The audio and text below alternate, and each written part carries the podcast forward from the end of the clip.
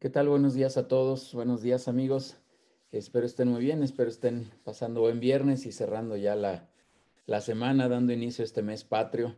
Eh, hace poquito les compartí por ahí una publicación donde les decía que, bueno, estamos aquí en People and Business construyendo un México mejor a través de todas estas empresas que, que están aquí. Por eso quise celebrar un poquito junto con ustedes este, este mes patrio. La verdad, muy, muy contento de dar, de dar inicio este, este mes, otro mes, un mes retador sin duda, pero con mucho entusiasmo de, de seguir adelante y de seguir construyendo cosas buenas en esta, en esta comunidad. La verdad, muy contento también, he de decir este, en nombre de todo el equipo de, de People and Business que esta comunidad ha rebasado ya los 2.000 directores, ha rebasado ya este número fenomenal de, de esta enorme comunidad este, que de una u otra manera han estado en contacto con nosotros a través de las clínicas, de, las sesiones de relacionamiento, de la vinculación, de todo lo que estamos haciendo.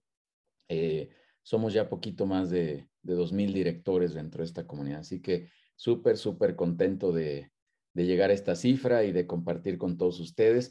Y bueno, el día de hoy, este, pues agradecido aquí con, con varias personas, eh, Norma Romero, Antonio Ortiz, que, promovieron mucho la participación de, Rafael eh, Calvet, que está por aquí, a quien le agradezco mucho que, haya aceptado esta invitación con este tema súper interesante. La verdad, desde que escuché esta palabra del bien vivir, dije, pues está padrísimo porque hace alusión perfecta a lo que hoy queremos mucho en las organizaciones, en las personas, y a una palabra mágica que yo digo que es esta de tener equilibrio en la vida. Así que Rafael, pues seguro ahorita nos platicarás eh, mucho de este, de este contenido y, pues de manera así previa te, te agradezco de nueva cuenta que estés por aquí, Rafael. Muchísimas gracias y, buen día por, por aceptar esta invitación. ¿eh? Pues muchas gracias a ti, Judiel. Un, un, enorme placer estar aquí entre amigos. Veo a Norma por ahí, Antonio, así que estoy muy contento y me siento como en casa. Así que... Pues ya, es tu comunidad y eres parte de aquí, Rafael, y, bienvenido, de verdad, muchísimas gracias. Eh, déjame solamente dar algunos avisos aquí muy, muy rápido, como de costumbre lo, lo estamos haciendo, compartirles por aquí el, calendario. Bueno, ahí está el código por ahora de el código QR, de donde nos pueden contactar, si lo pueden escanear. Y los siguientes temas, la verdad, súper interesantes. Lorena Espinosa nos va a hablar de, la importancia del registro de marca, ¿no? Eh, de repente empezamos a trabajar, como lo he dicho en algunas otras ocasiones, con, algún diseño, pero sin haber registrado absolutamente nada respecto de la marca. Y pues la verdad es que corremos un riesgo sumamente importante. Así que por ahí va a estar Lorena explicándonos los aspectos relevantes de este tema de, marca. Eh, la siguiente semana tendremos una sesión extraordinaria, de verdad va a estar por aquí Patricio Lombardo.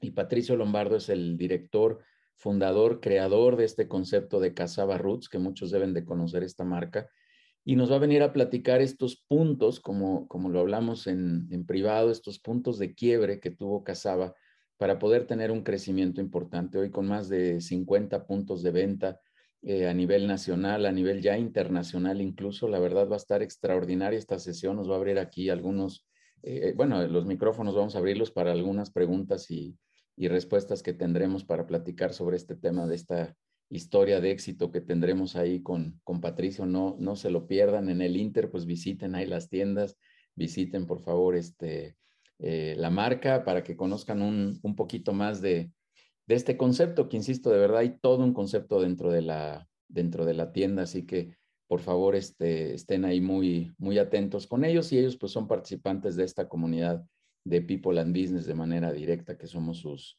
sus consejeros, así que por favor estén ahí atentos. Y la siguiente semana, eh, después de Patricio, tendremos a Alejandro Bobadilla con el concepto de, de, la importancia de cómo estamos generando información financiera, la relevancia que tiene esta información para la toma de decisiones. Y posteriormente otro gran coach Leonardo Huicochea nos estará hablando de qué son las ventas consultivas. Es un concepto, la verdad, este, pues conocido por muchos, pero con, un, con una nueva corriente, con un nuevo concepto de, de cómo hacer ventas consultivas, que es muy importante el día de hoy. No, no transaccionales, sino consultivas, para ir entendiendo un poquito esta diferencia, la verdad, con grandes conceptos. Y, eh, y bueno, pues la verdad está un poco el calendario. me gustaría rápidamente cederte el micrófono, Neftali, para que nos, nos platiques un poco de las clínicas que tenemos por ahí y de, este, de la sesión también de, de, eh, networking que tenemos. Sí, perdón, perdón. Dale, adelante, por favor. Claro que sí. Buenos días, buenos días a todos. Qué bueno que, que están por aquí como cada viernes. Eh, muy rápido porque ya estamos ansiosos por escuchar a nuestro ponente de hoy, Rafael, bienvenido. El eh, próximo lunes tenemos nuestra sesión acostumbrada de cada principio de semana de 6 a 8 de la noche, las sesiones de relacionamiento, de networking, donde trabajamos en tres.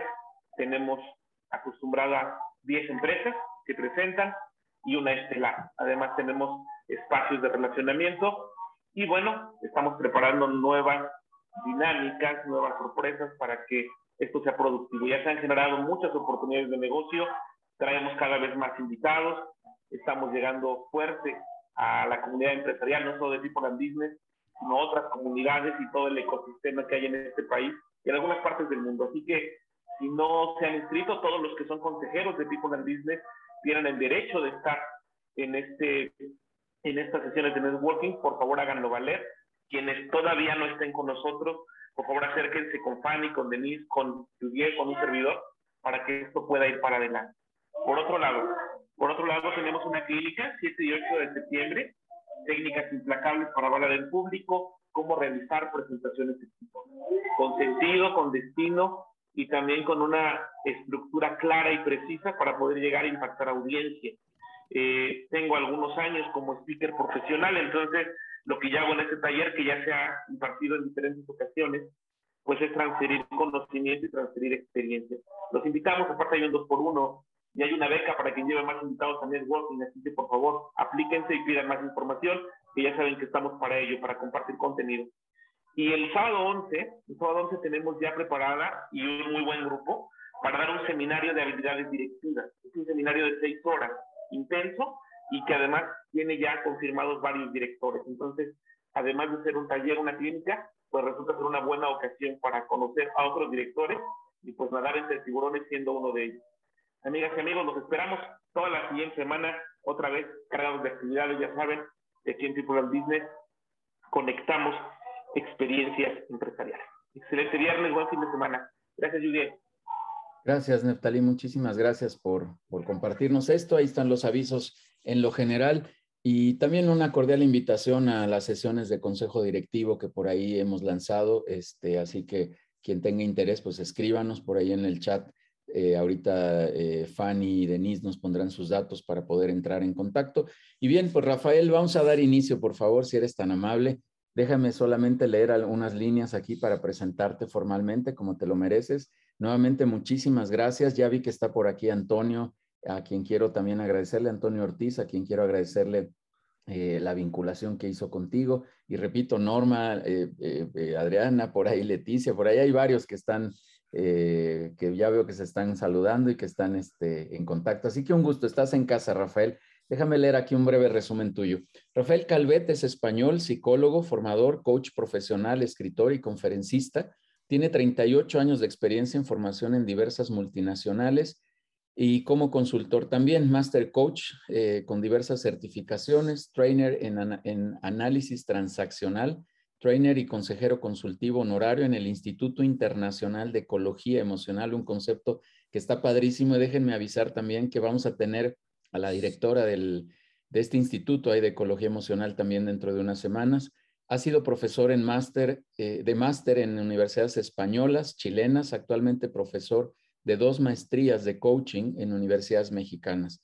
Fundador de la Academia del Bien Vivir, creador de las tertulias filosóficas Café de Mentes Professional Speakers por la LSA México, eh, que es LATAM Speakers Association, miembro honorario de GCF, Global Coaching Federation, eh, y miembro de la red eh, de conferencistas 5, reconocido como líder de excelencia 2015 y 2017 por Fundación Humanitam, ponente en desafío Coaching 2016, 17, 18, 19 y 20, autor de Maestros, o aprendices y creatividad para vivir en México, eh, así como desafiando tus límites, compromiso con el eh, bien vivir. se encuentra en Amazon ahí en, eh, con edición del 2020. Rafael, podría seguir leyendo muchas más líneas, este, pero es un, breve, un breve resumen de tu, de tu gran experiencia. Yo estoy personalmente muy agradecido porque estés aquí y porque nos traigas todo este conocimiento y nos lo, nos lo compartas. Ya estamos por aquí casi 50 empresarios, así que adelante Rafael, es tu espacio. Vamos a apagar los micrófonos por respeto a tu ponencia. Preguntas en el chat y ahí iremos moderando y si no al final damos un espacio. Rafael, adelante, muchas gracias, bienvenido. Pues gracias a ti por la invitación y, bueno, nada más que, que, lo único que demuestra eso que has leído es que tengo muchos años, o sea que soy un poquito ya viejo. Em, y yo quería hoy hablar de ese concepto del bien vivir, quizás porque em, hay un misterio siempre en la naturaleza humana y es que em, nos es más fácil engancharnos a las emociones disfuncionales o negativas que a las positivas que a las funcionales, porque eso requiere trabajo. Y es anestésicamente más cómodo vivir en la víctima que hacerse protagonista. Entonces creo que en estos tiempos que estamos viviendo es quizá más importante que nunca hablar del bien vivir, tanto personal como organizacional. Y ahora explicaré un poquito el concepto, pero sí puedo ya, eh, gracias, voy a compartir, ¿ya? Y entonces, aunque ya sea un lugar común y repetido, pero, pero creo que vale la pena muy rápidamente mencionar la realidad y el momento que estamos viviendo porque mm, es uno de esos momentos en los que es más necesario que nunca hacer un buen trabajo hacia el bien vivir. Quizá porque en las crisis es donde los seres humanos tomamos grandes decisiones, o las usamos para crecer o las usamos para instalarnos. En ese sentido es en el que decía Nietzsche que lo que no te mata te fortalece.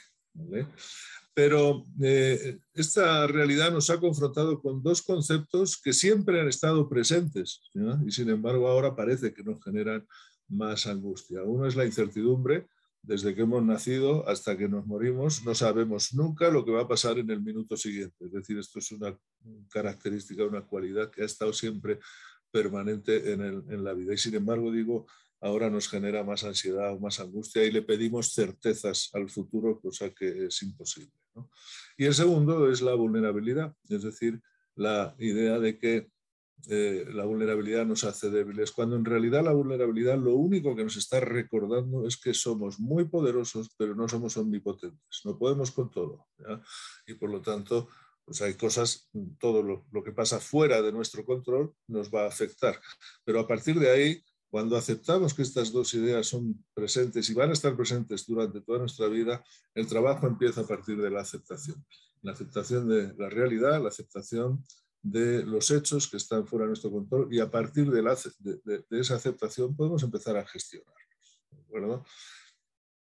un poco eh, recordando, en el mundo del coaching hablamos del mundo VICA como el mundo actual, que yo diría que coincide mucho con todo lo que es este siglo XXI, no, tanto, no solo en este momento, y que es un mundo, le llamamos VICA por eso, porque es un mundo más volátil, más incierto, más complejo y más ambiguo del mundo que vivieron nuestros padres, por ejemplo. Em, quizás el mundo que vivieron nuestros padres era más duro de ejecutar, de gestionar. Pero el mundo de hoy es mucho más complejo. El nivel de obsolescencia de productos y de, objetos es eh, infinitamente más rápido. Y eso nos ha llevado a vivir en un mundo eh, que ha generado una enfermedad exclusivamente humana, exclusivamente humana, pero que es letal, lo que puede llegar a ser letal en muchos sentidos, que es la prisa. Vivir en la prisa. No ir de prisa si pierdo el autobús, ¿eh? o sea, vivir en la prisa. Em, porque vivir en la prisa significa querer que el futuro llegue ya, ¿eh? rezar la oración de la paciencia. Dios, dame paciencia, pero dámela ya, ¿eh? en este momento. entonces, generalmente queremos que el futuro llegue ya en la forma en, la que yo lo tengo pensado, por lo tanto genera frustración, genera expectativas y las expectativas nos suelen llevar a las frustraciones. Algo funciona mal en un mundo que ha logrado esperanzas de vidas de 80, 80 y tantos años en el mal llamado primer mundo y sin embargo se muere la gente a los 40 de estrés. Eh, algo no estamos sabiendo hacer. Eh, pero si no mata físicamente, lo que va a matar seguro, la prisa, son todas las energías que generan vínculo y como luego veremos, una de las cualidades esenciales del bien vivir personal y organizacional es la generación de vínculos poderosos. Por lo tanto, En la prisa no tengo tiempo de mirarte, de sonreírte, de abrazarte, de escucharte, de preguntarte, de... no tengo tiempo de nada. Pasaré por el pasillo corriendo y te daré una orden porque tengo prisa. Por lo tanto, los vínculos siempre van a ser más débiles. Y esto es así porque de una manera fantasiosa, los seres humanos queremos correr a la misma velocidad que va el desarrollo tecnológico en este siglo. Y el desarrollo tecnológico va a una velocidad geométrica. Es decir, hoy en día vivimos en un mundo en el que prácticamente cada día sale un invento capaz de transformar la vida de millones de personas. Un día son los drones, otro día son las impresoras 3D, otro día, es decir, casi cada día. Y es imposible para el ser humano que vivamos a esa velocidad. Hace pues solo 12, 13, 14 años eh, los teléfonos servían para hablar por teléfono. A partir del iPhone, imagínense ustedes la cantidad de tiempo diario que le dedicamos a ese aparatito y, y, cómo muchas veces esa esclavitud hacia lo tecnológico nos está alejando de lo relacional. Hoy nos contaron la idea de que la tecnología iba a estar a nuestro servicio para el bien vivir y la práctica hoy, por lo menos hoy, ya aprenderemos a lo mejor en un futuro, pero por lo menos hoy el resultado es el contrario. Los seres humanos estamos siendo esclavizados por la tecnología, estamos adorando la tecnología como si fuera el nuevo becerro de oro y por lo tanto nos genera más ansiedad, más estrés, trabajamos más horas al día que, nuestros padres no nos acaba nunca porque trabajamos desde el teléfono, desde casa, etcétera, etcétera. Nos contaron desde el principio eh, hemos sido educados en varios mantras así un poco erróneos. Uno de los más escuchados desde que nacemos es eso de que el tiempo es oro, ¿verdad? Los griegos tenían dos palabras para el tiempo. ¿eh? El, el, cronos, que es el tiempo de reloj, que como digo, me parece que ahora va acelerándose, y el kairos, que podríamos traducir como el momento, el momento especial, el momento presente, el momento de hacer lo correcto, aquí y ahora. ¿vale? ¿Qué hubiera sido de nuestra vida si desde niños, en vez de decirnos que el tiempo es oro, nos hubieran dicho que el momento es oro? Este momento es oro, porque es el único momento real que existe. ¿De acuerdo? Eso no quiere decir que no pensemos en el futuro, pero que no pretendamos vivir en el futuro. Por eso el bien vivir es un concepto que yo siempre cuento que una vez soñé, es decir, después de muchos años de estar trabajando muchos conceptos sobre el desarrollo personal, humano y organizacional, un día todas esas piezas encajaron en una sola idea, en un solo concepto, que para mí es el bien vivir. Es esa disposición poderosa para hacernos cargo del propio transitar, independientemente de lo que pase fuera, o por lo menos no, no, no, no esclavizados por lo que pasa fuera, sino gozando los buenos momentos y gestionando los momentos difíciles que van a llegar sin que los pidamos, sin que los deseemos, sin que los busquemos, pero van a llegar. ¿ya? Desde la aceptación, el aprendizaje y una rápida recuperación. Esa disposición poderosa es trabajo personal. ¿eh? Por eso siempre hago una distinción entre el bienestar, el, buen vivir y el bien vivir. Para mí el buen vivir, como buen español, sería comer jamón de jabugo todos los días a la hora del aperitivo, ¿verdad? Cosa que no puedo el bienestar sería comerme ese jamón de jabugo en una playita de Cancún sin, más que hacer, con, una suave brisa pegándome en la cara. Son dos, dos, eh, conceptos que me llegan desde fuera. Me dan una sensación de bienestar, pero a partir de lo que pasa fuera.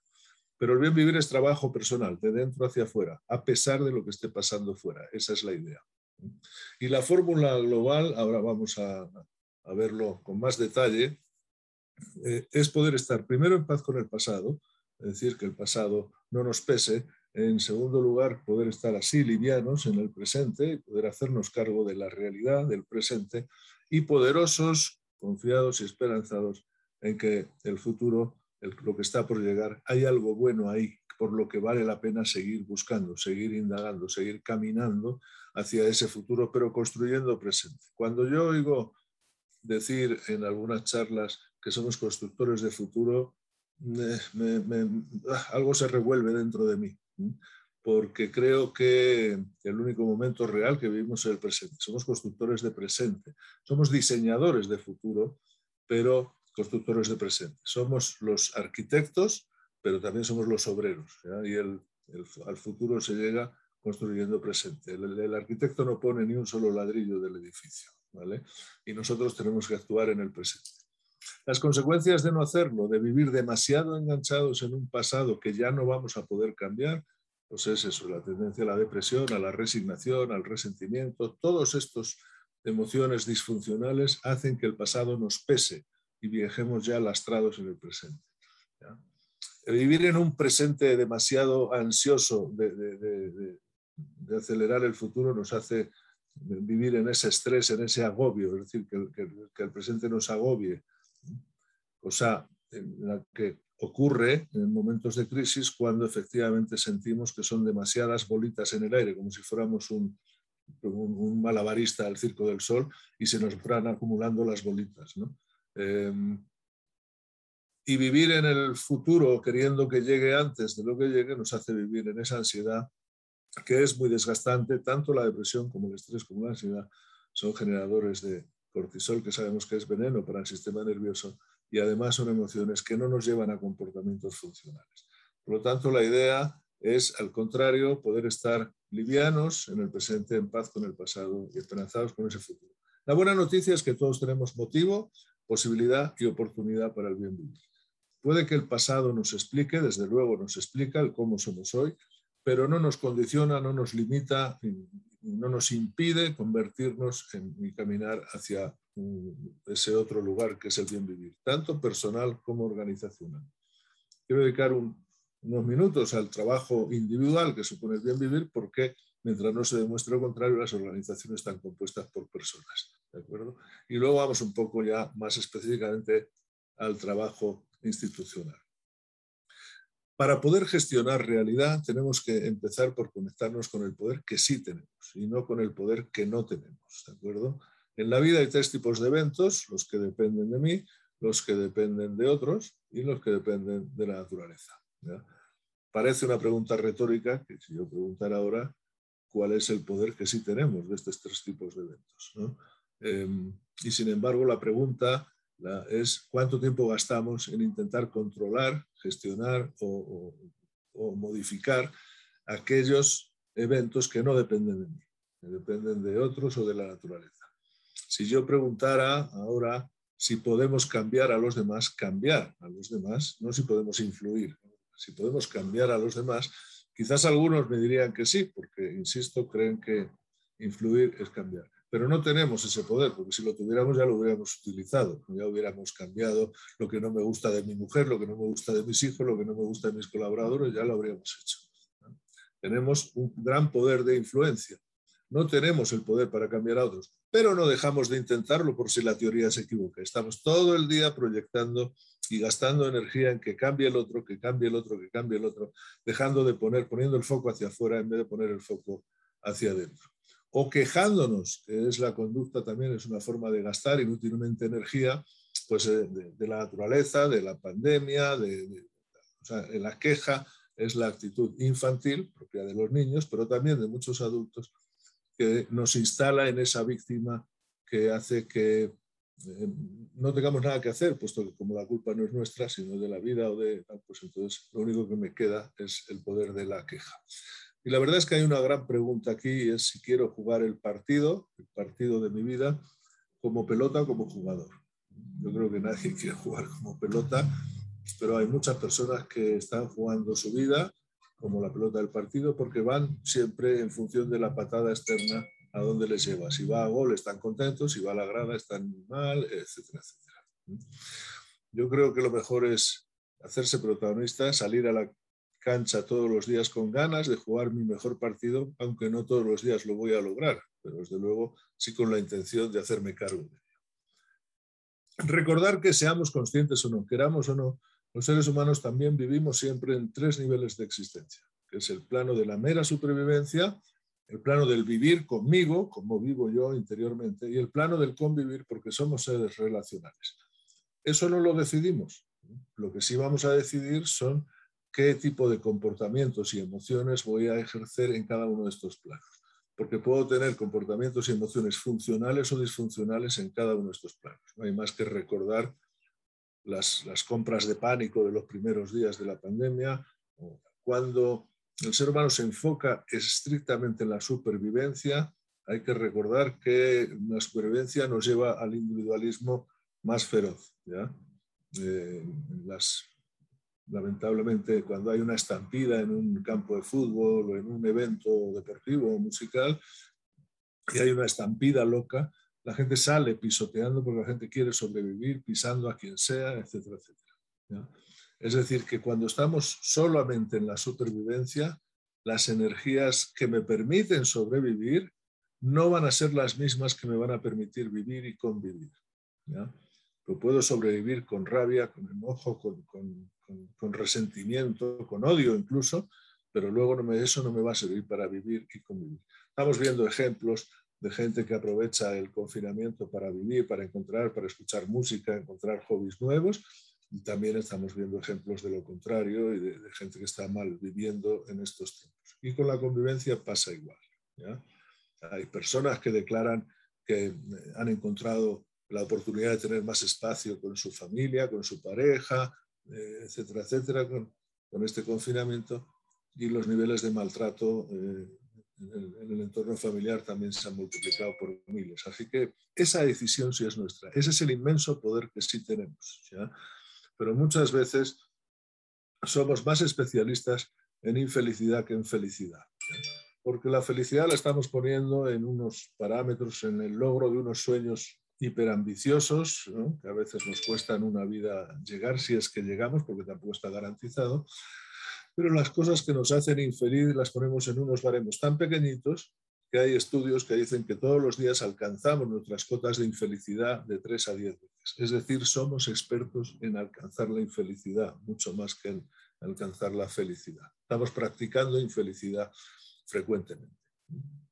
Cuando llevamos esto a las organizaciones, hay que recordar que a pesar de que el mundo haya cambiado enormemente, hay cosas dentro de las organizaciones que no han cambiado, porque siguen necesitando todas las organizaciones que conozco más flexibilidad cada vez en actitudes y comportamientos.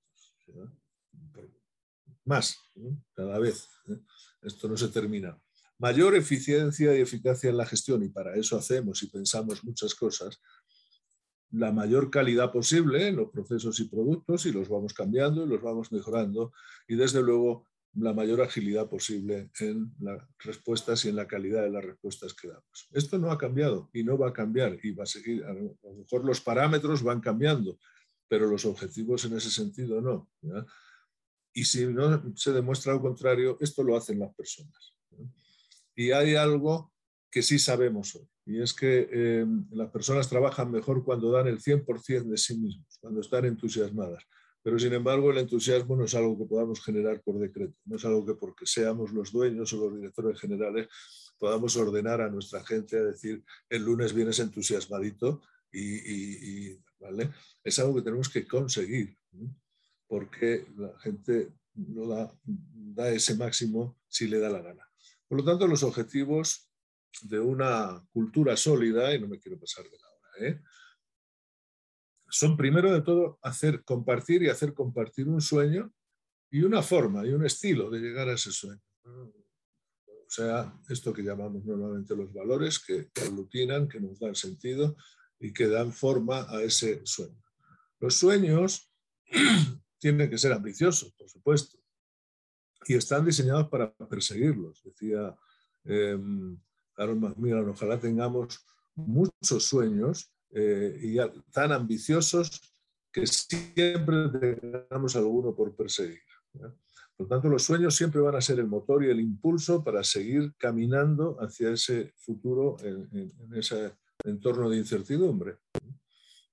Em, a partir de ahí, unificar acciones y estrategias, es decir, poner foco, lo que normalmente llamamos el foco, en todos juntos hacia ese sueño, compartiendo tanto las grandes estrategias como las pequeñas acciones, siendo, no digo igualando las acciones, las acciones son muy distintas y son muy diversas, pero tienen que estar suficientemente alineadas siempre en la dirección del sueño.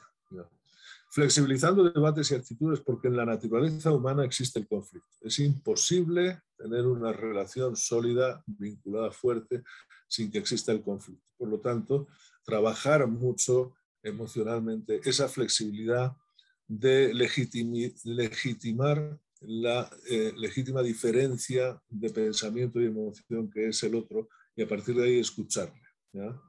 Em, tengo una alumna antigua que decía, me abro a tu verdad porque la mía ya la conozco. Entonces, cuando podemos empezar a escuchar sin ofendernos, porque la ofensa es la otra enfermedad exclusivamente humana, ¿no? O sea, no hay ningún otro animal que se ofenda. Los seres humanos nos ofendemos a veces con, simplemente con que nos cuestionen una idea, mordemos el cebo y a partir de ahí ya rompemos los vínculos o por lo menos los debilitamos. Y desde ahí lograr ese aumento de eficiencia y logros. No estoy diciendo nada nuevo con esto, ¿eh? pero lo que sí, a lo que sí nos lleva y a lo que sí quiero llegar, bien vivir, es que lo afectivo es efectivo es que ni una sola persona, por mucho, por muy inteligente que sea, una sola persona no va a hacer más inteligente a sus equipos. Pero equipos más inteligentes van a hacer más inteligente a todas las personas de sus equipos. Por lo tanto, los seres humanos somos de naturaleza relacional. Ahora voy a entrar un poquito más en ello. Así que el fondo de, de un proyecto de bien vivir organizacional por supuesto, se construye a partir de tener un proyecto atrayente. Y digo atrayente porque hoy estamos, eh, digamos, diferenciando esta nueva generación millennial que viene y sabemos que algunas características de estos millennials es que vienen con esa prisa instalada, ¿eh? vienen con poca tolerancia a la frustración y por lo tanto son impacientes, lo quieren todo ya. Así que si no sienten atractivo en el proyecto, mm, se van a otro, se van a buscar otro. ¿Y quiénes son los primeros que se van? Pues el talento, porque normalmente el, que no está tan seguro de su talento o, el que es más mediocre dice aquí me quedo porque digo más vale lo conocido que lo que, está por conocer. Pero el que tiene mucha conciencia de su propio talento, ¿no? O sea, buscaré otra cosa y en la que esté más cómodo y en la que esté más contento y más seguro. Eso en el fondo, pero en la forma, la forma de conseguir eso es encontrar un equipo poderoso, porque, insisto, somos seres relacionales y todos trabajamos más a gusto cuando sentimos que estamos trabajando en equipo, no en una suerte de mm, deporte individual dentro de una organización, queriendo llegar individualmente todos hacia un objetivo que es común. Eso va a ser mucho más difícil. Y por eso voy a hablar ahora un poquito de los vínculos. ¿Desde dónde abordamos ese bien vivir? Bueno, desde otra realidad, y es que los seres humanos, como digo, somos relacionales, en esencia, nacidos para vivir en sociedad. Em, en una isla desierta nos volveríamos locos, y además gran parte de, del trabajo que hacemos para construirnos como seres más funcionales lo hacemos precisamente para que nos permita relacionarnos en mejor manera. Sería una tontería en una isla desierta levantarse por la mañana diciendo hoy voy a ser más, más em, eh, flexible con otros, más comprensivo, más voy a escuchar mejor a quién si está solo. O sea, todo eso lo hacemos porque nos va a permitir relacionarnos mejor con los demás. Pero ¿desde dónde lo hacemos? Somos seres emocionales. Somos seres sintientes que pensamos. El bebé cuando nace no piensa nada todavía, no tiene ningún pensamiento, ni tiene conciencia de pensamiento, pero desde luego siente, y siente emociones muy básicas y las siente en su totalidad. Después eso va construyendo y va aprendiendo a pensar. Y a partir de ahí somos seres conversacionales. Por lo tanto, hoy de hecho definimos las organizaciones como una red de conversaciones y por lo tanto la calidad de nuestras conversaciones va a hacer que efectivamente esa red sea una red poderosa o sea un hilo fino que se rompe con cualquier cosa. La pregunta es, ¿para qué, por qué y cómo hablamos y nos hablamos dentro de las organizaciones? Alguna mención a este hecho, ¿no? Somos, insisto, seres relacionales. La verdad es que de ahí deriva todo. el gran estudio de Harvard, el estudio más largo, la historia, que abarcó toda una generación, empezó creo que casi en los años 30, duró como 80 años, hasta hace unos 10 años o así, estudiando toda una generación sobre la felicidad. Y descubrieron, después de toda una generación con cinco directores sucesivos, descubrieron que las personas eh, felices eran personas que enfermaban menos, se relacionaban mejor y tendían a vivir más años. Y que esa felicidad estaba ligada a la calidad de los vínculos que habían construido a lo largo de su vida. Por eso insisto, de ahí deriva lo que podemos llamar la felicidad, lo que podemos llamar éxito, lo que podemos llamar plenitud, al final, esa calidad de los vínculos. Em, sería más largo desarrollar este concepto, pero aquí hay un elemento importante que tiene que ver ahora con el confinamiento y esta distancia física en la que estamos, que es diferenciar en los vínculos lo que es apego de lo que es arraigo. El niño cuando nace necesita apego con la madre, sobre todo, es esencial para su crecimiento, pero en ese proceso que llamamos educación, cuando vamos madurando y creciendo, deberían educarnos en ir transformando la necesidad de apego por una necesidad de arraigo. Las personas que necesitan apego, seguir apegadas físicamente, hoy en día pueden estar sufriendo mucho en el confinamiento.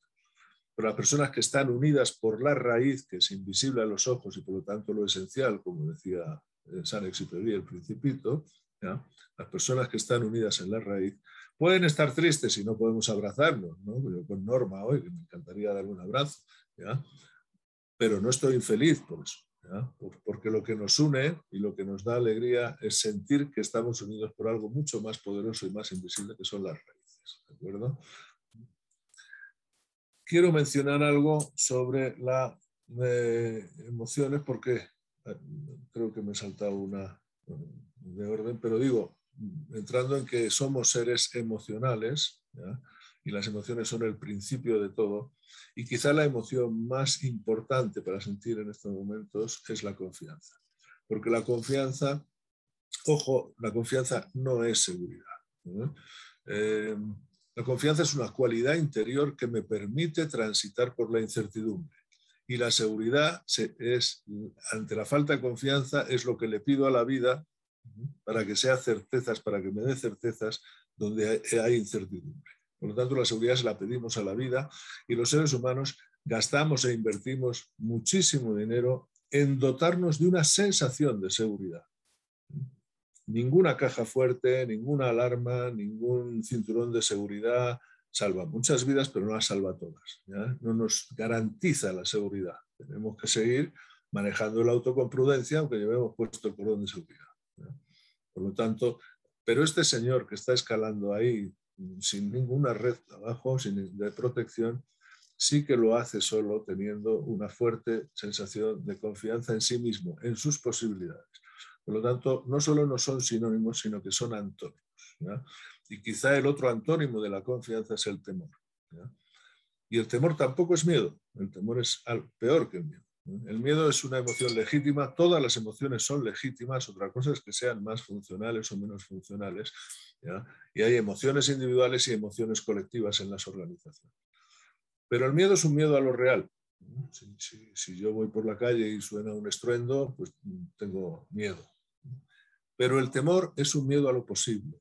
El temor es un miedo al futuro. Y por lo tanto es una cárcel de vida. Porque aunque no pase hoy y no pase mañana, puede pasar pasado. Y hay que considerar que el temor, antes que una emoción, es un pensamiento. Pienso que pueden pasar cosas horribles, después las siento como si ya fueran a pasar y ya me quedo enganchado en esa cárcel que es el temor.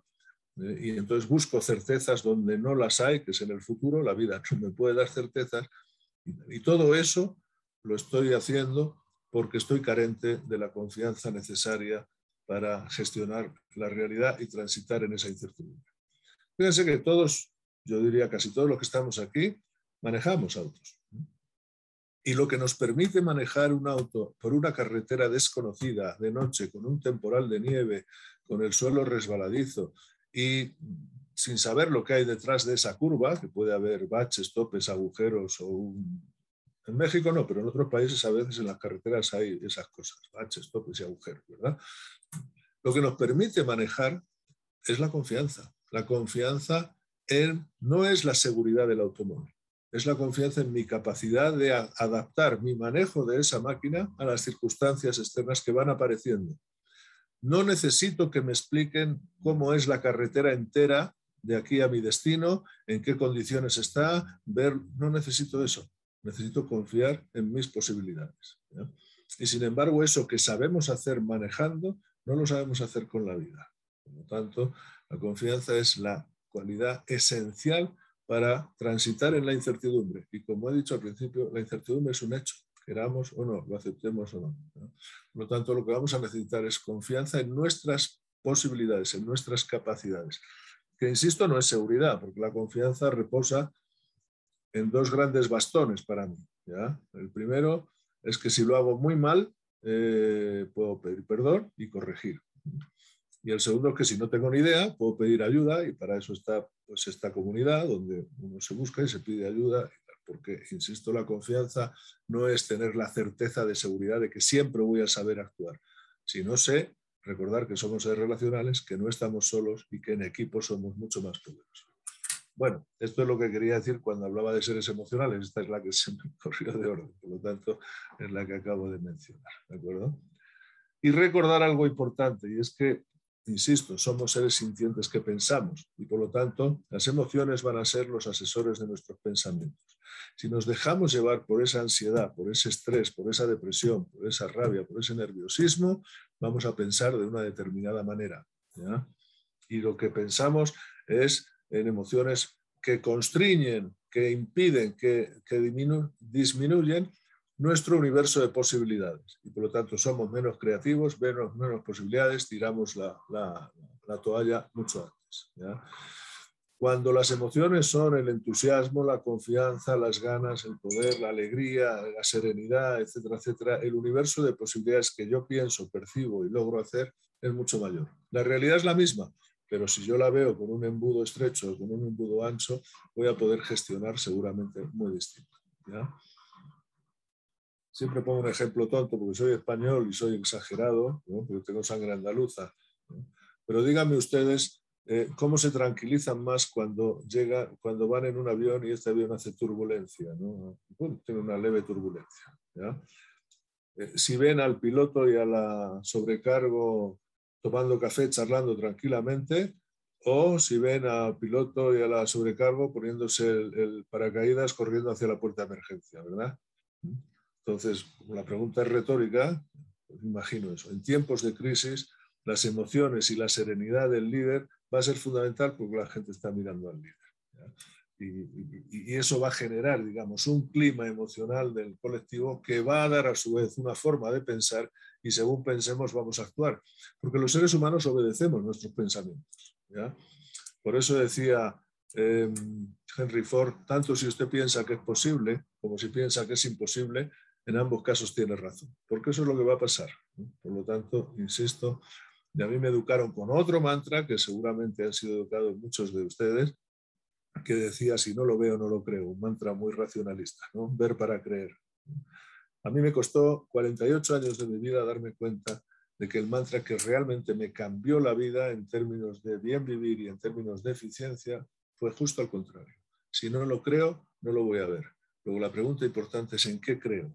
Y creer en estos momentos de crisis es tener esperanza de que en el futuro hay algo posible, hay algo por lo que vale la pena seguir, salir de este momento, transitar este momento, gestionar este momento, porque más allá de este momento hay algo que está por llegar y que está bueno. Por lo menos yo voy a poner mi 100% en eso. De tal manera que si no logro mis sueños o si no logro la realidad, hay gente que se está muriendo, por supuesto ya lo sabemos, eh, lamentablemente, que no sea porque yo no he puesto mi 100%. Si es la vida o las circunstancias externas las que limitan mis sueños, por lo menos podré estar triste, pero no estaré infeliz, porque yo hice mi parte. La pregunta importante es si estoy haciendo mi 100%, eh, tanto en pensamiento, emoción y acción.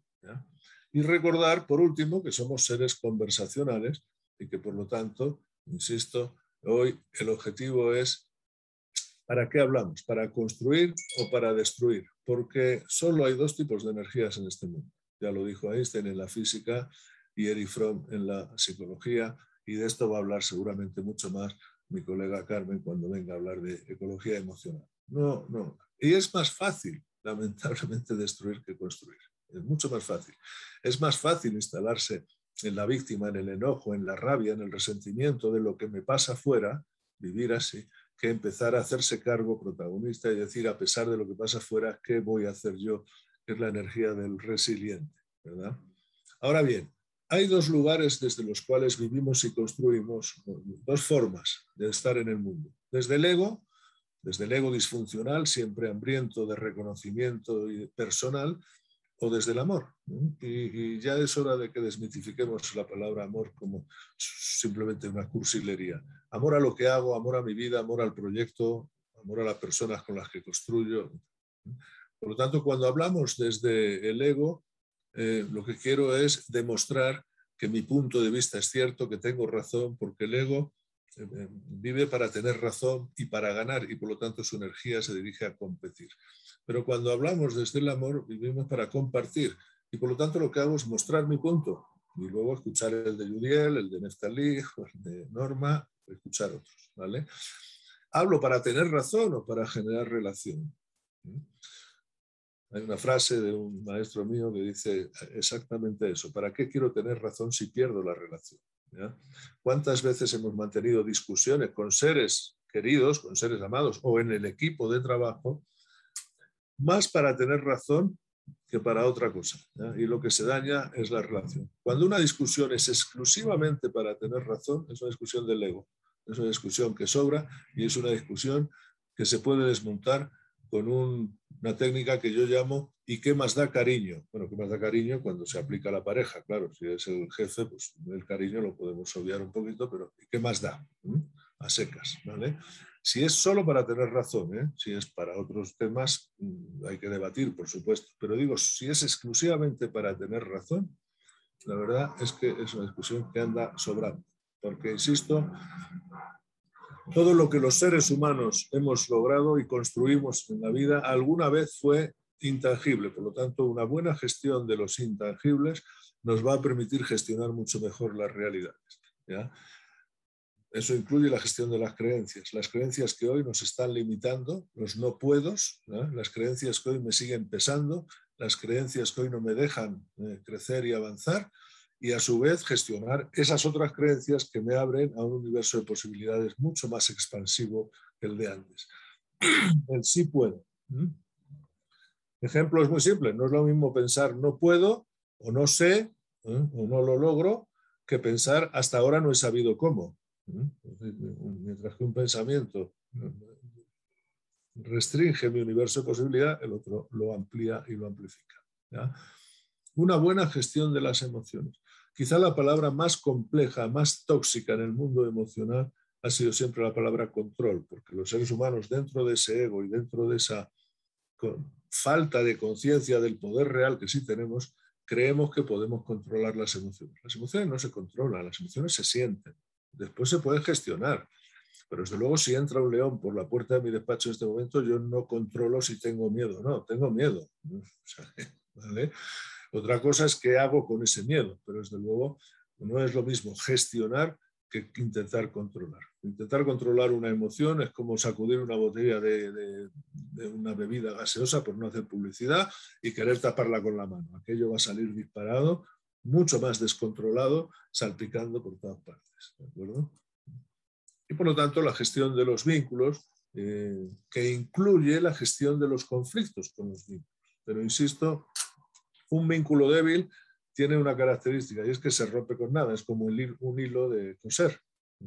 Pero además de que se rompe con nada, no hay ninguna intención de volver a unir. Si yo eh, no, conozco de nada a Judiel, me lo cruzo un día por la calle y nada más me mira y me dice tonto, y luego me dicen, tienes que trabajar con él, digo, yo no quiero, o sea, ya está, este tipo no quiero nada, porque no pasó nada, nada más que Ahora, si somos amigos, tenemos un vínculo poderoso, yo te aseguro, Judiel, que me puedes llamar tonto todas las veces que quieras, que no va a pasar nada, porque el vínculo lo sostiene, el vínculo sostiene el error, el conflicto, etcétera, etcétera.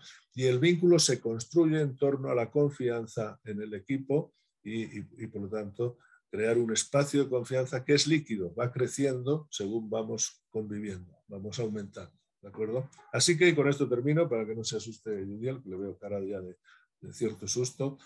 la mejor metáfora del líder con orientación al bien vivir que conozco hoy es la del líder jardinero. Creo que eh, los líderes su responsabilidad es generar un jardín y hacerlo crecer. Y para eso tienen abonos. No todo depende del jardinero. Sabemos que puede venir una sequía o un huracán. No todo depende del jardinero. Pero desde luego hace su 100%. Y un buen jardinero de, equipos, un buen líder de equipos, como decía Mandela, un líder es alguien que hace líderes, que, ayuda a que se construyan líderes, trabaja generando un espacio de curiosidad. Y eso, eso significa dudar y hacer dudar a la gente. La duda como el punto de partida para la búsqueda. Ese es el punto de partida del investigador. Einstein decía, el ignorante afirma o niega rotundamente, el científico duda. Y la duda no paralizante, no la duda angustiante que me hace estar aquí, sino la duda que me catapulta. Y eso se hace haciendo pensar a los equipos, desarrollando el pensamiento, haciendo preguntas, no proveyéndoles de todas las respuestas, sino haciéndoles pensar para que su cerebro se desarrolle pensando también. y al final todo el equipo piense. Pero que piense y participe requiere también un ambiente de confianza es decir, un ambiente de ausencia de amenaza, donde yo puedo decir y, decir lo que pienso, aunque sea una tontería, pero es que es lo que pienso. Bueno, si la pregunta que me ha hecho usted, pues esto es lo que pienso, esto es lo que yo haría, esto es lo que aporto, etcétera, etcétera. ¿De acuerdo? Una ausencia de amenaza ante la participación. Con una tendencia al reto permanente, al gozo del presente y de los logros, pero siempre con un reto más allá, buscando la originalidad, la diferenciación, eh, el, ir un poco más allá sin acomodarse, pero desde luego pasándolo bien y con liviandad y alegría, con el gozo de hacer lo que hago, incluso en los malos momentos, pero con el gozo y el disfrute de hacer lo que hago. Creo honestamente que eso lo hace un líder que trabaja desde el amor a su proyecto, a su empresa, pero también a sus equipos, a las personas que los componen, etcétera, etcétera. Cuando el líder trabaja desde el ego, lo que busca es deslumbrar y lo que obtiene son seguidores que obedecen. Cuando el líder trabaja desde el amor, lo que construye son líderes, son colaboradores que opinan, participan, se implican, se involucran y por lo tanto construyen. ¿eh? Así que, bueno, eh, de una manera sutil, rápida, un poco por encima, porque esto requiere, claro, mucho trabajo, ahí tendríamos que entrar en lo que no es tan fácil fluir.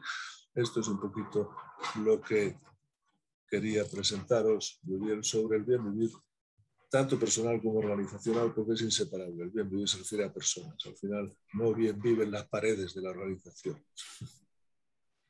Muy, bien, Rafael. La verdad, padrísimo. Muchísimas gracias.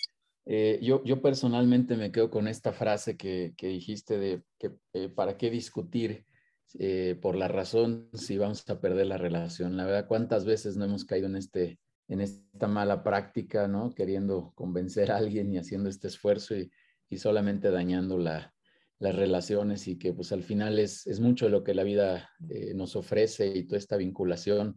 Eh, bien decía, si, nos encontramos en la calle como amigos, eh, las cosas serán totalmente diferentes. Voy a, voy a decirte que es una creencia que yo, yo he tenido desde hace mucho tiempo y por eso trato de generar buenas relaciones eh, te decía hace rato, hay que portarse bien por eso, por todos lados. Y, bueno, padrísimo lo que nos compartes, Rafael. Hay algunas preguntas por acá en el, en el chat, te las voy a ir haciendo.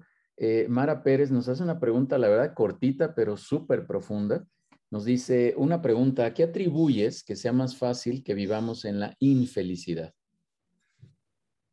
Pues creo que, mm, a ver, eh, yo creo que los seres humanos nacemos tan dispuestos y tan disponibles para el amor, tan dispuestos y disponibles por necesidad y por disposición, que no tenemos plan B. Y como no tenemos plan B, cuando la realidad nos golpea, no tenemos defensa.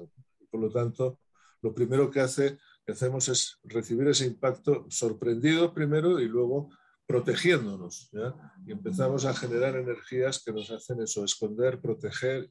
Y como no tenemos recursos, la energía del niño se gasta en quejarse. Entonces, cuando vemos que quejarnos es algo que podemos hacer siempre frente a lo que no podemos controlar, a lo que está afuera, pues nos quedamos instalados ahí. Y es más fácil aprender eso que aprender a hacerse cargo y aprender a gestionar. Yo creo que tiene que ver con algo de eso. Bien, este, déjame ver si hay por aquí algunas preguntas adicionales, muchos comentarios aquí de felicitación, de, de agradecimiento, Rafael, a tu, a tu ponencia. Em, Estoy viendo que Norma me recuerda el mantra que no se me ha olvidado. Mantra de aceptación, para que no se nos olvide nunca, ¿verdad, Norma? Que lo digo en, siempre lo digo en andaluz porque es más contundente, pero es así. Lo que es, es. O sea que, ¿vale? Así que cuando tengamos tendencia a pensar en los hubieras o los deberías, que son mundos ficticios que no existen ni existirán nunca, volver a la realidad con, con el mantra de lo que es, es. Lo que no es, no es. Súper. Oye, ya que haces la pausa, pues un agradecimiento allá a Leticia Martínez, a Adriana Robledo y a Norma que están por acá, que son alumnas tuyas ahí de, de, algunas oportunidades que hubo de, de, formación y bueno, contento de que también estén compartiendo por acá. Y déjame comentarte otra pregunta, otro comentario que nos hace por aquí Carlos Alfaro. Nos dice, este sin duda siempre será un buen tema independientemente de la época. El buen vivir siempre irá acompañado de un equilibrio personal, familiar, profesional, social y laboral. Cuando logras ese equilibrio, empiezas con un buen vivir, ¿correcto? Bueno, bien vivir es mi concepto, pero y si además hay jamón de jabugo, mucho mejor, porque eso ayuda. ¿eh?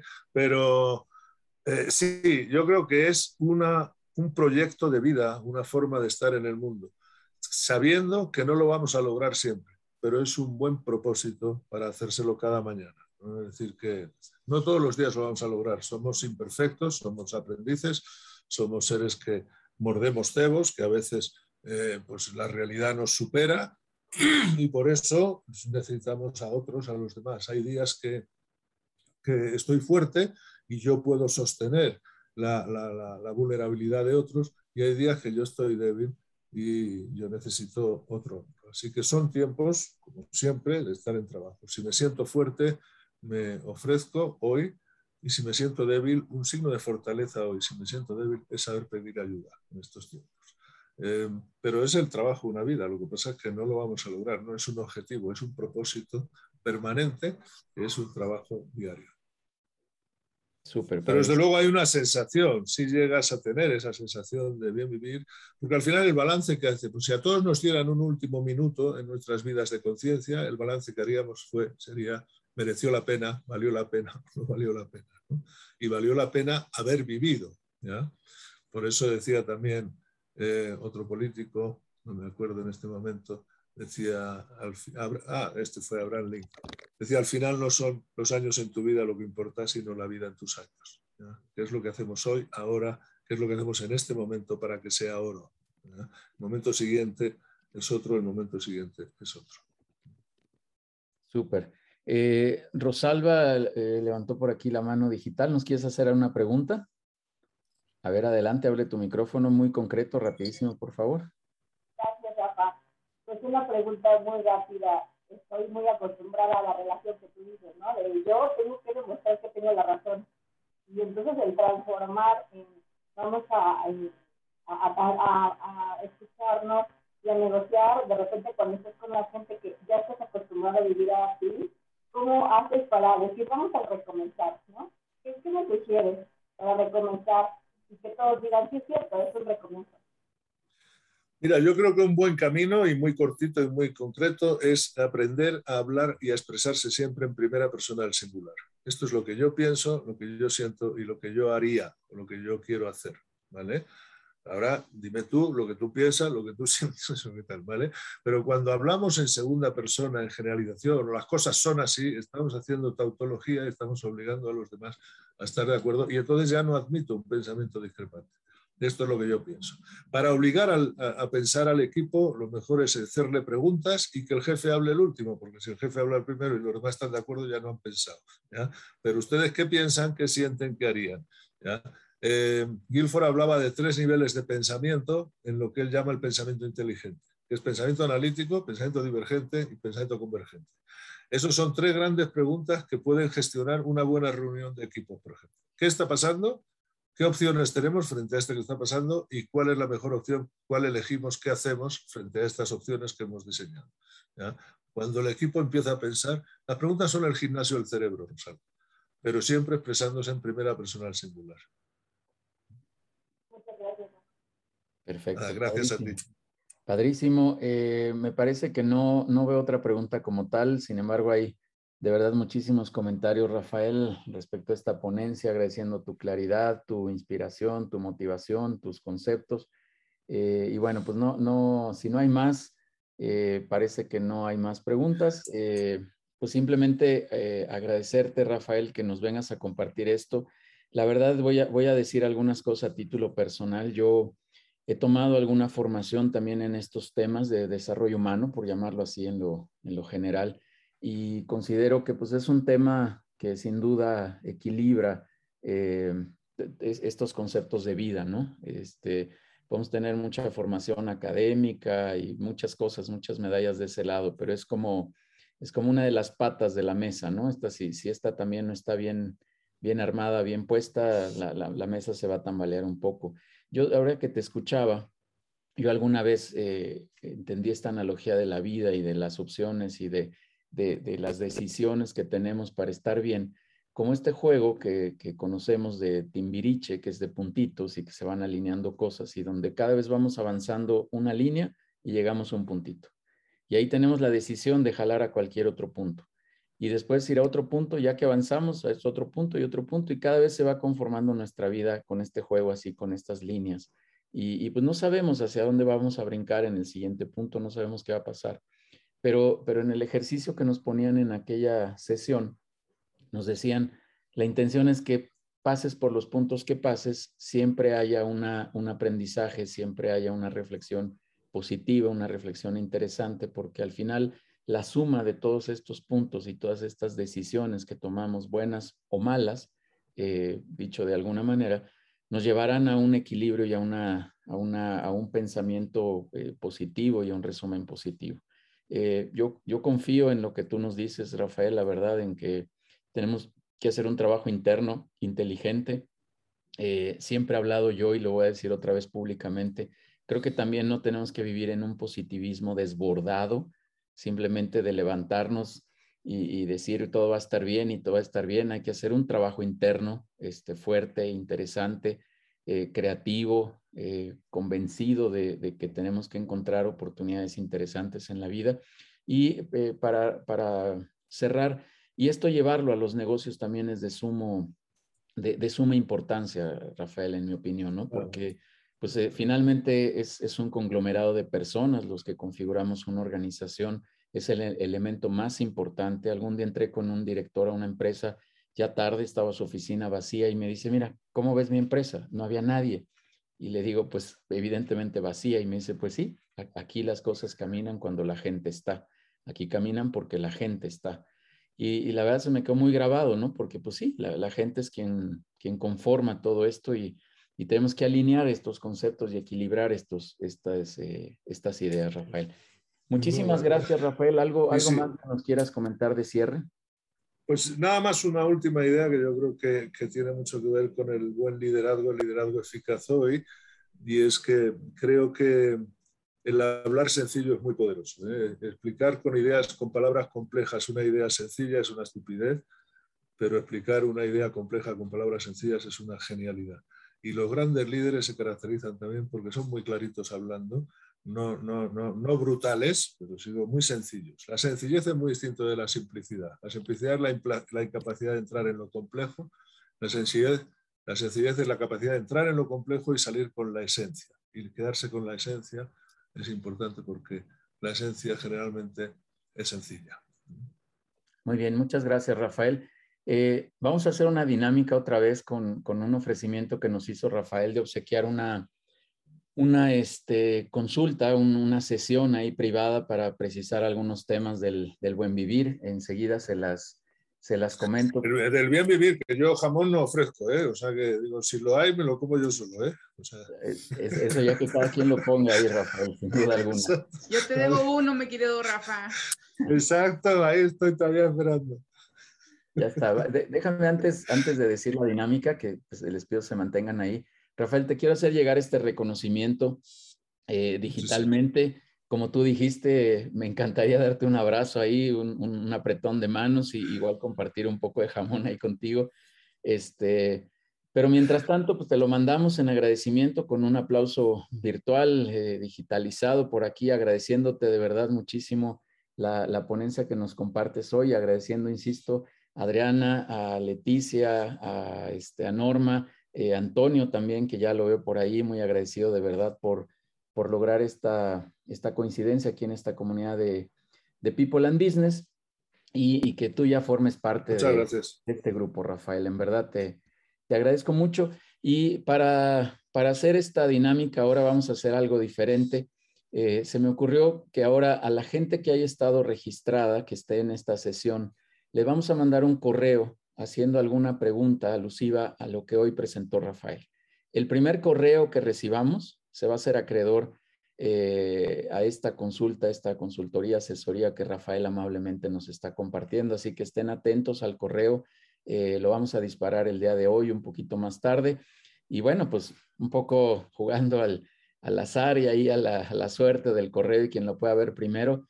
Esperaremos la respuesta, ahí quedará pues registrada hora y todo para quien este, nos, nos dé esa, esa respuesta y, con eso le haremos este, entrega de esta consultoría, esta asesoría que, que nos ofrece Rafael, que te agradezco nuevamente que, que, lo hagas. Y bueno, ya nada más para, gracias Rafael, y nada más para cerrar, eh, recordarles la agenda que tenemos, Lorenia Espinosa, para la siguiente sesión, hablando de temas de marca, la importancia del registro de la marca, del desarrollo de marca y muchos conceptos alrededor de la marca. Este, que son sumamente importantes. La siguiente semana tendremos a Patricio Lombardo, el director, fundador y creador del concepto de Casaba Roots. Eh, vamos a hablar de estos puntos de quiebre, de estos aspectos muy interesantes del desarrollo de este negocio. Alejandro Bobadilla, la siguiente semana, hablándonos de la importancia de la generación de información financiera eh, para poder tomar decisiones. Y Leonardo Huicochea, que nos va a platicar de los aspectos de, las ventas consultivas, a diferencia de ventas transaccionales, qué significa hacer una venta consultiva. Y por ahí tenemos más, vendrá, eh, como bien ya lo dijo Rafael, pues vendrá gente del, eh, del grupo este de ecología emocional, que la verdad es un concepto súper, súper interesante. Y gracias a Norma también por generarnos esta, esta vinculación para, para traer más conceptos y más este, eh, más oportunidades de, contenido aquí en esta comunidad. Así que ahí está, a grosso modo, la, agenda. Les vuelvo a poner por aquí el, código muy rápido, ahí los dejo unos segunditos para que puedan escanearlo y, con eso entrar en contacto con todos nosotros, por favor, si son tan amables. Ahí están todos los medios de vinculación que pueden tener con People and Business y también para que estén informados de todo lo que estamos generando aquí. Y finalmente también compartirles aquí en la pantalla que estaremos eh, ofreciendo esta clínica a través de, Neftalí, quien será el ponente de presentaciones exitosas y de alto impacto, eh, con un enfoque muy, muy claro al tema de, de, los aspectos comerciales, ¿no? Como, como lo decía, de repente cuántas veces hemos perdido alguna oportunidad comercial por no haber hecho una buena presentación, por no hacer claros.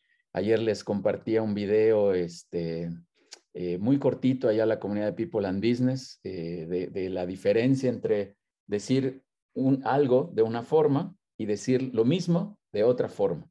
Algo muy coloquial, una historia que contaba ahí un coach y, les decía, oigan, traduzcan esto a los negocios. ¿Qué pasa si llegas y le dices a un cliente una cosa cuando le quieres decir otra?